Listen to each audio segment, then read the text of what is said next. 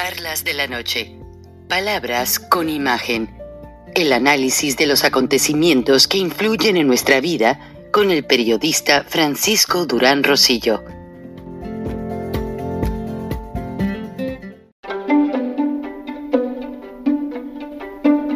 Frank Durán Rosillo eh, te saluda y los saluda a todos ustedes, su amiga María Celeste Raraz, para invitarlos a que se suscriban a mi canal de YouTube María Celeste Raraz, tal como mi nombre, donde les informo todas las semanas eh, sobre entrevistas que tienen un tema que ayuda a mejorarnos como personas y de paso son interesantes. Las pueden encontrar en mi canal de YouTube, así que los espero. Y se suscriben gratis.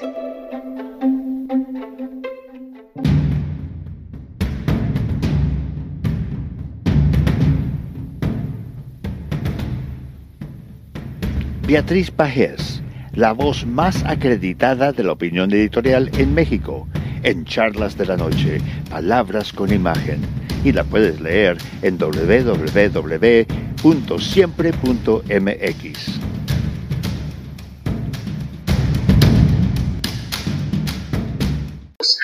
Buenas noches, Frank. Un placer, como siempre, participar en charlas de esta noche. El libro de Elena Chávez, El Rey del Cash, puede quedar resumido en una sola frase. Hay un ladrón en la presidencia. 30 millones de mexicanos votaron el primero de julio de 2018 para que los gobernara un ladrón. El libro representa un parteaguas sexenal. Hace girones la bandera anticorrupción del Mesías. López Obrador es un atracador en el sentido más puro de la palabra y México paga las consecuencias de ser gobernado por quien llegó al poder para robarse el país.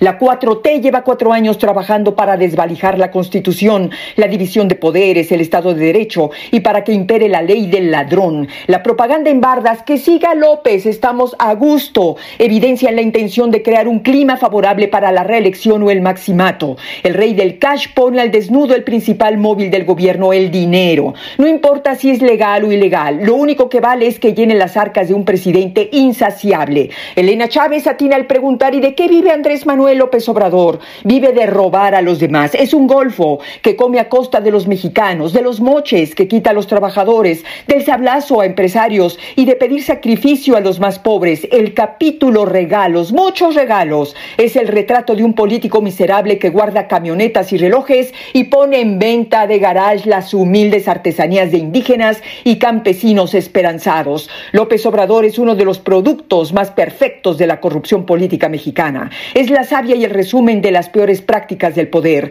Necesita de los pobres para que voten por su partido, pero también de políticos y empresarios corruptos para poderlos someter. La corrupción fue la gasolina que alimentó la campaña del tabasqueño a la presidencia de la República y es el combustible que mantiene vivo y en franca expansión a su régimen. Si no hubiera en el PRI un Alejandro Moreno, el gobierno no podría hacer transitar reformas anticonstitucionales. Todos los que entregaron dinero al rey del cash fueron premiados con un cargo o concesiones. ¿Y qué le dio a los narcos? La política de abrazos no balazos. Entregó el territorio nacional al crimen organizado. Paga a los delincuentes el favor de apoyarlo. AMLO también sabe pagar en cash. Hasta aquí mi comentario. Buenas noches, Frank, y buenas noches a todos quienes nos escuchan en Estados Unidos, México y en otras partes del mundo. Soy Beatriz Pajés. Hasta la próxima. Como ya lo Hola amigos, pues como ya lo escucharon de viva voz de la gran dama del periodismo, Beatriz Pajés, tenemos un ladrón en Palacio Nacional. Y la situación no debe de subestimarse, porque no hay medicinas para los niños con cáncer, no hay medicamentos para las mujeres que padecen esta terrible enfermedad las obras faraónicas se están comiendo el presupuesto y no se ve que produzca dos bocas ni un litro de gasolina. El tren Maya está acabando con una gran zona ecológica. Y bueno, si seguimos contando, me pasaría yo toda la noche hablándoles al respecto. Pero hay un tema que no debemos de dejar pasar desapercibido. Y ese tema es lo que significa la elección para senador aquí en Georgia. Cada cuatrienio en Estados Unidos las elecciones son muy cerradas.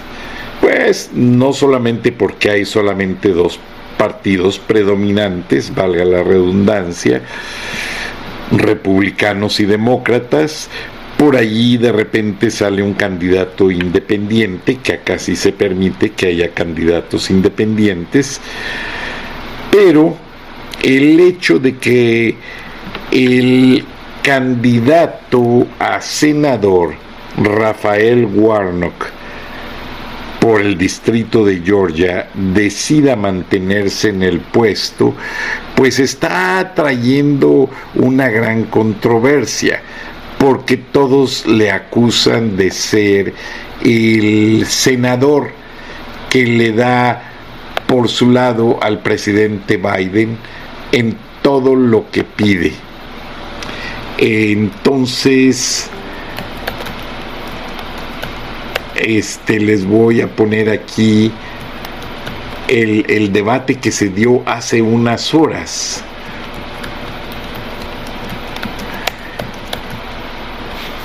Eh, y realmente fue en la ciudad portuaria de Savannah, Georgia, y pues dejó un sabor de boca para quien lo quiera ver amargo y para quien lo quiera ver dulce. ¿Por qué razón? Pues porque Rafael Warnock es un hombre que había, ha, ha sido pastor toda su vida y básicamente pues se ha dedicado a lo que es la religión. Entonces, todo esto ha venido a causar una serie de aspectos que a mucha gente le motivan, a mucha gente le gusta ver un pastor religioso, un pastor bautista dedicado a la política y a otros no. Básicamente hay quienes se han molestado porque pues consideran que lo que significa un altar no es no es básicamente lo que significa un, una curul en un senado en el Capitolio.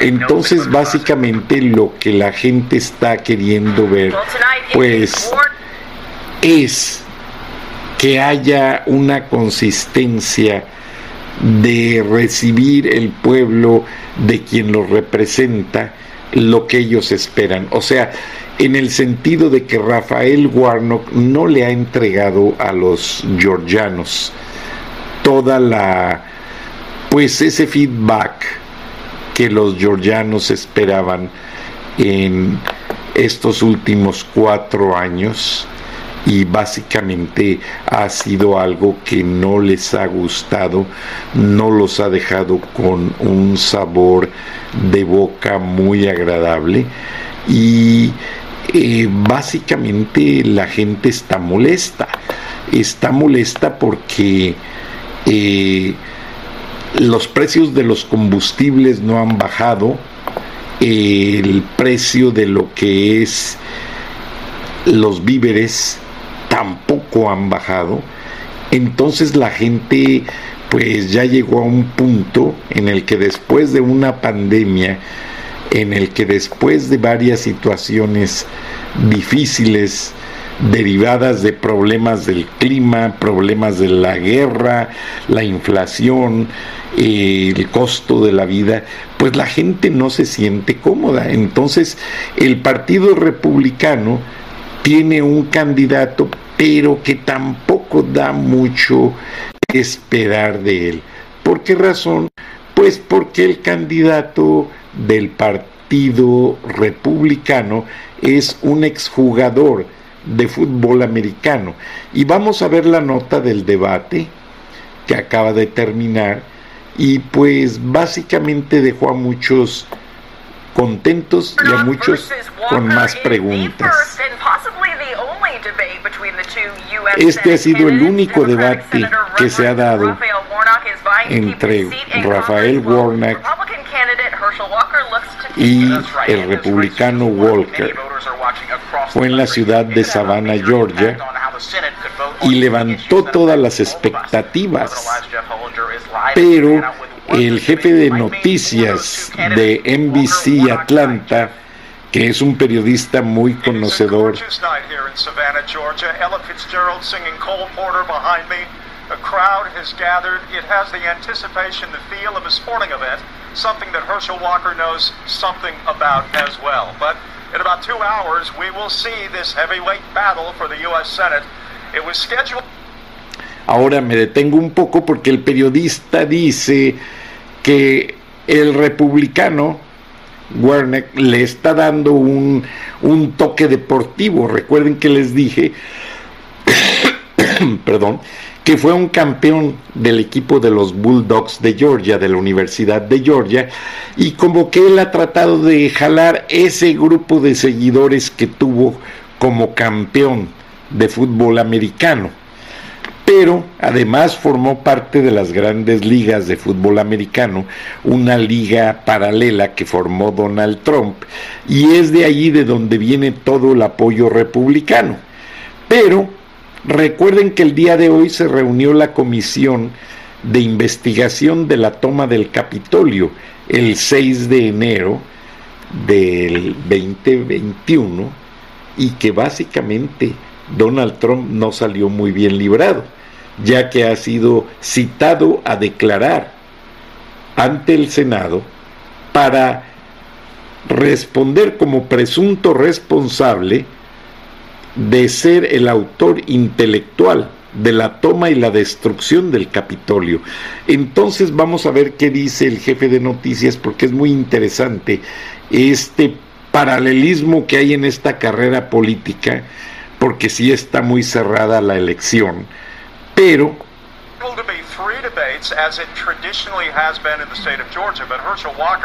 only opted for one, and he came up with the J.W. Marriott here in Savannah as the site for the only debate between he and the incumbent, the Reverend Senator Raphael Warnock. We are seeing a giant Chinese freighter right now sailing in. Se metió este ruido y al periodista le da risa, pero dice que básicamente había que hacer tres debates a lo largo de la campaña pero el candidato republicano solamente aceptó este, uno y en la ciudad de Savannah.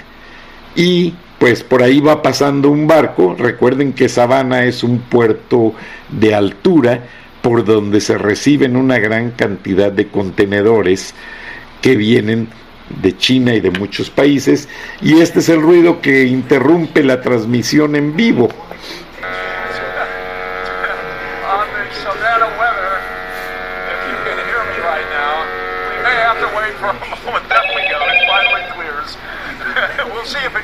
for these two debaters tonight.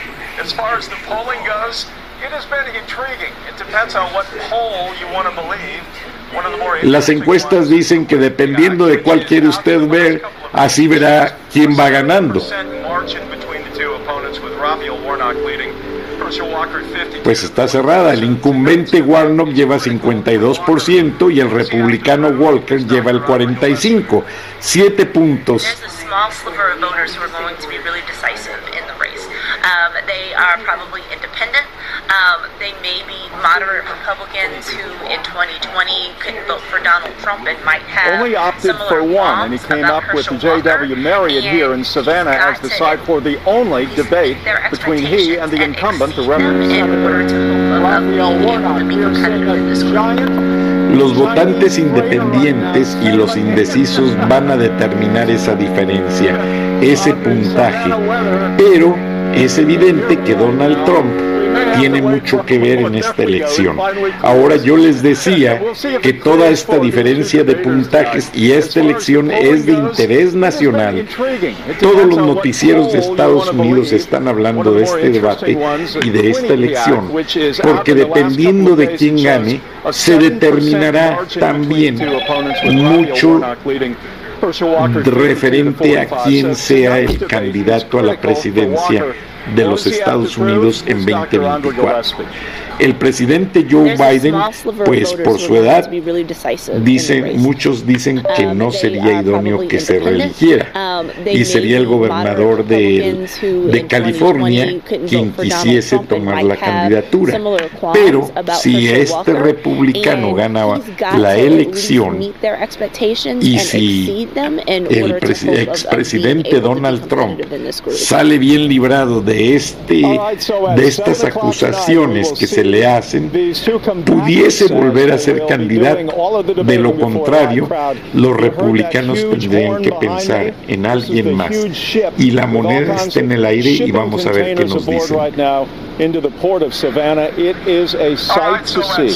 From Savannah, I'm Jeff Hollinger. Back to you guys. All right, Jeff, tell them to settle down. We've got work to do tonight. Thanks for that report. You heard that huge horn behind me?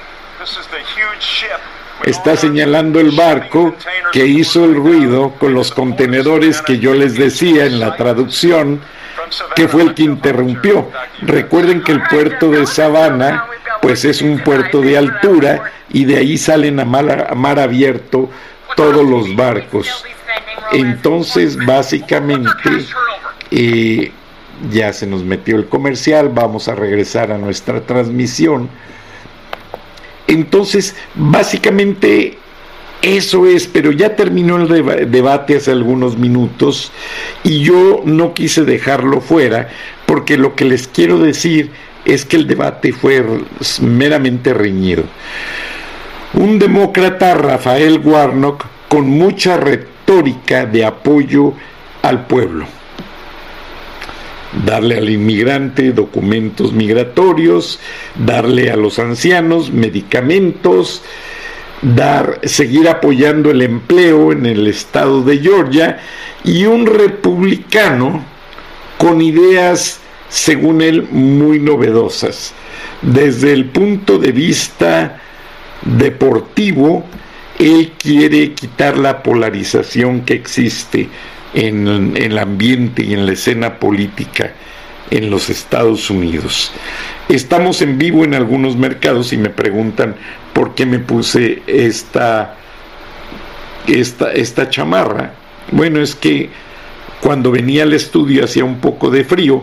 Yo estudié en la Universidad de California en San Diego y me la mandaron regalar y bueno, hay que ser agradecido y hay que usar las cosas que le regalan a uno. Ahora, este, sin desviarme del tema, esta elección va a volver a definir el rumbo del 2024. Y si Donald Trump se libra de todas las acusaciones, que yo lo dudo, pudiese llegar a ser nuevamente candidato. Pero no creo que los americanos estén convencidos Ahora, a muchos americanos de las áreas rurales les gusta Donald Trump. Un Trump que apoya a los veteranos de guerra, un Trump que apoya a los tough guys, a los hombres que siempre les ha gustado ver a Estados Unidos vencedor. Y posiblemente haya otro candidato republicano más conservador menos agresivo que Donald Trump. Y vamos a ver, porque la elección del 2024, casi casi paralela a la elección en México, va a influir demasiado en lo que suceda, no solamente en México, sino en todo el continente americano, donde ya se ven muchos países influenciados por la agenda del foro de Sao Paulo. Me disculpo, ando un poco afónico, anduve en una serie de reuniones y con el cambio de clima me afectó la voz. Les agradezco el favor de su atención y nos vemos y nos escuchamos mañana. Hasta entonces, para los mercados de California, perdón, nos quedamos explicando de qué manera van a rehacerse los distritos electorales para esta elección de medio término que ya estaban definidas, pero había algunas dudas y vamos a tener un experto. Para mi audiencia de YouTube y Spotify TV, gracias, buenas noches y nos vemos y nos escuchamos mañana. Hasta entonces.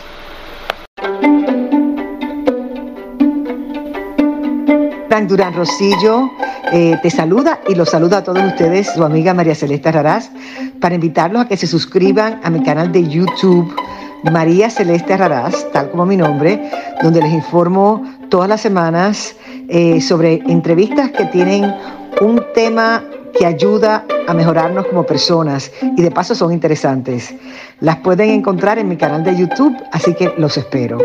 Y se suscriben gratis.